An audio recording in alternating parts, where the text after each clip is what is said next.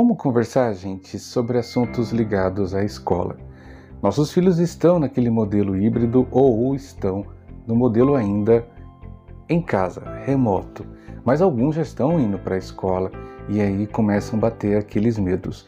Será que meu filho, minha filha está se dando bem na escola? Será que ele ou ela está sendo bem recebido? Porque hoje, com o modelo híbrido, seu filho talvez não conheça metade da turma dele. Isso é um fato. Mas também ele ou ela está passando por uma situação em que ele está de máscara o tempo inteiro, protegido dentro de uma sala de aula, sem poder ter contato com as pessoas e passando por privações e dificuldades. O ambiente escolar, gente, não é um ambiente fácil. Não, ainda mais para uma pessoa autista. Não é para o normotípico, mas para um autista pode ser extremamente aterrorizante. Então, vamos conversar? Vamos lá.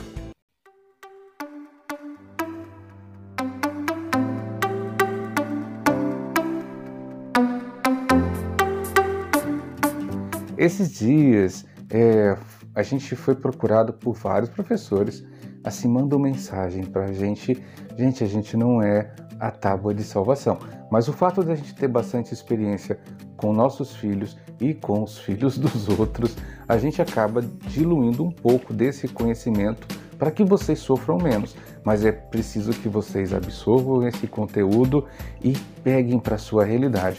A gente costuma dizer que não existe autismo. É, é, que choque! Como assim não existe autismo? É porque existe autismos. Então, nenhum autista vai ser igual ao outro. Talvez um, aquele molde, aquele modelo, aquela ideia de, como eles chamam de intervenção, sirva para uma pessoa, mas não sirva para outra. Então, quando você chega e vai procurar uma solução para o seu aluno na sala de aula, talvez essa solução sirva sim para ele, para ela, mas para o aluno na outra sala, talvez não. Mas infelizmente, muita gente apresenta as situações, as comorbidades, estereotipias apresentam primeiro que o autismo e inclusive primeiro que a própria pessoa. É preciso deixar isso claro. Existe uma pessoa ali antes mesmo do autismo. Então, qualquer tipo de relação, inclusive na sala de aula, deve ser pensada que ali atrás daquele monte de estereotipias que você possa ter é, escrito, é, narrado, você ter decorado quais são os comportamentos estereotipados, você talvez não esteja vendo que existe uma pessoa. A grande dificuldade da pessoa autista, muitas vezes na, na sala de aula, é que qualquer coisa que ele fizer vai ser culpa do autismo. Não necessariamente tudo que acontece na sala de aula é culpa do autismo. Isso é duro de falar, mas muitas vezes tem a ver com o comportamento protetivo de pais e mães em casa quanto à pessoa autista. Sim, a pessoa autista sim pode ter estereotipias que atrapalhem de ficar andando, olhando pelo teto, não aguentar que ninguém o toque ou a toque, ou de repente ficar repetindo a mesma coisa, os barulhos, os sons por causa da hipersensibilidade, ou por causa da hipossensibilidade, ter comportamentos de colocar, mastigar caneta, mastigar borracha. Esses comportamentos logo logo você percebe.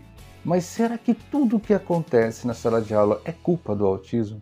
Então essa reflexão precisa voltar para pai e para mãe, porque muitas vezes na ânsia de proteger seu filho do mundo, você acaba tornando essa criança mimada. Essa semana saiu um texto muito interessante na internet sobre adultos mimados e isso se aplica a pessoas autistas também. Porque, e presta muita atenção, o autista tem uma tendência muito grande a buscar hiperfocos. E se esse hiperfoco for uma situação em que se repete com muita frequência, principalmente quando ficam devaneando sobre determinados assuntos. Eu conheço pessoas autistas que o tempo inteiro só falam de doença.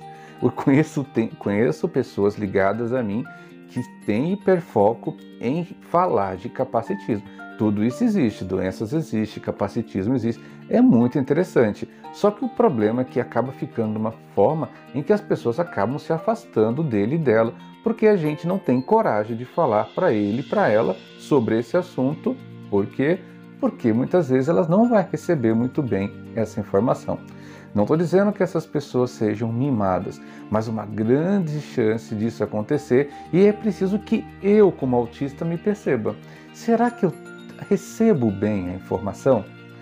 Eu tenho colegas de sala que trabalham comigo, que têm comportamentos estereotipados e características muito peculiares ao autismo, mas que nunca quiseram fazer o FAA ou avançar no diagnóstico para descobrir se é autista, porque ele teme que talvez ou ele ou ela temam que sendo autista as pessoas vão olhar para ele e para ela de forma diferente.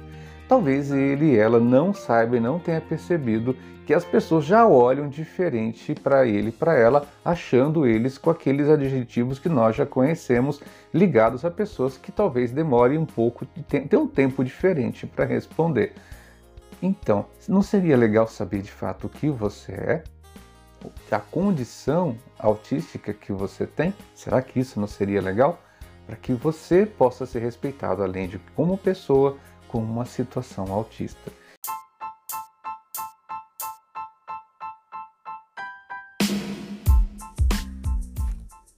Você está ouvindo Meu Mundo Autista a informação que vence o preconceito.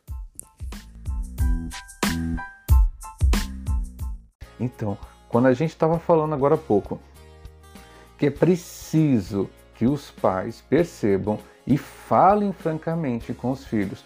Muitos filhos chegam à fase adulta sem saber que são autistas, porque os pais acham que ela é quietinha, que ela é reservada, que ele, ele é assim mesmo. Ele não tem namorada porque ele, ele prefere estudar, ele está focado para fazer medicina. Então, quer dizer, existe essas situações porque os pais protegem demais. E muitas vezes os filhos acabam não conseguindo ter um outro comportamento a não ser fazer tudo o que eles querem. Infelizmente, muitas tretas causadas na internet por pessoas autistas têm muitas vezes um viés ligados ao seu próprio hiperfoco ou a incapacidade, muitas vezes, de se relacionar mediante um embate. Estou criticando a pessoa autista, nem não imagino criticar, porque adoro, tenho dois filhos autistas e posso ser também. Então, quer dizer, a gente não pode estar tá falando, mas exatamente não pode deixar de ver que nós também temos defeitos. Não, ninguém é perfeito, nem a pessoa autista é. Então, nesse sentido, você, professor, tem uma importância muito grande de tentar trazer essa pessoa a realidade. Ah, mas eu preciso fazer aba, eu preciso saber de, de técnicas para que eu possa mudar. Você não tem, talvez, mudar o comportamento. Talvez você vai ser a pessoa tão preciosa na educação que vai dizer não. Muitos autistas, sim, gente, têm uma dificuldade muito grande em dizer, aceitar o não. Inclusive, já falamos aqui, e vou deixar até marcado aqui no card, sobre situações de sexualidade e namoro. Muitos namoros entre autistas não dão certo porque não conseguem ter aquele tato para poder entender que o outro está brincando, que o outro precisa de carinho e assim por diante. E também existem situações ligadas à própria sexualidade da pessoa autista que ele acha que o outro não gosta dele porque ele é assim, então isso tem a ver com a auto ou baixa estima. Gente, relacionamentos não depende da sua condição autista, depende da sua capacidade de empatia. E como nós sabemos que o autista tem empatia, principalmente na fase adulta, então que tal você rever o que é que você não tem? Dá tempo. Sabe, muitos pais escondem seus filhos. Quando os filhos vão para a rua, parece que está perdido. Esse dia a gente estava brincando aqui em casa que se a gente desligar a internet daqui de casa, as crianças vêm para fora e não sabem o que, que é uma arara, o que é um pássaro. É capaz de correrem quando vê a chuva, porque não sabe o que é chuva. Essa geração Z, essa geração que não sai do quarto, já passa por tormentas muito grandes do hiperconfinamento antes mesmo do Covid-19. A pessoa autista está hiper da hiper confinada E muitas vezes o único local onde ela se sente à vontade para falar o que pensa é aqui. E a gente, com certa preocupação, então, a gente encontra vários canais e grupos no Facebook que são direcionados para o público autista, onde as pessoas falam cada barbaridade e sem freio ofendem a eles mesmos. Não precisa ter ninguém lá para poder moderar. Isso seria e contra, seria capacitista acreditar nisso. Eles conseguem sim, mas fica a dica, pais e mães, dá uma olhadinha no que seu filho ou sua filha publica. Dá uma olhadinha como seu filho ou sua filha se comporta na escola. Será que é o autismo mesmo? Ou você de repente não deu aquela mãozinha que o professor precisava? A gente precisa conversar mais sobre isso, né, gente? Das responsabilidades implícitas da nossa falta de tato com o autismo. Então, o autista vai levar a culpa de ser mal educado, de ser intolerante, de não respeitar os professores. Sim, o autismo pode colaborar nisso, gente, mas uma grande parcela vem de pais e mães sofridos, sofridos que não souberam como lidar a situação, especialmente aqueles que são pais e mães de primeira viagem, que acham que tem que deixar o filho, a filha, fazer tudo porque é autista. Isso tem o um nome romantismo. Diga não ao romantismo dentro do autismo para que você não tenha dor de cabeça com seu filho na fase adulta. E aí aquela professora que me perguntou: "E o que eu faço com essa criança na sala de aula?" Entenda. Procure uma alternativa. Tenha canal com os pais, canal muito estreito com os pais, para que os pais possam te ajudar a te ajudar. Essa resposta vai, além de uma especialização em qualquer terapia intervencional sobre o autismo. Se chama olhar, observar, tomar atitudes partindo do que está acontecendo sabendo que este caso que está com você, professor, é mais um tipo de autismo, ou seja, um dos autismos. Tudo bem? Até a próxima.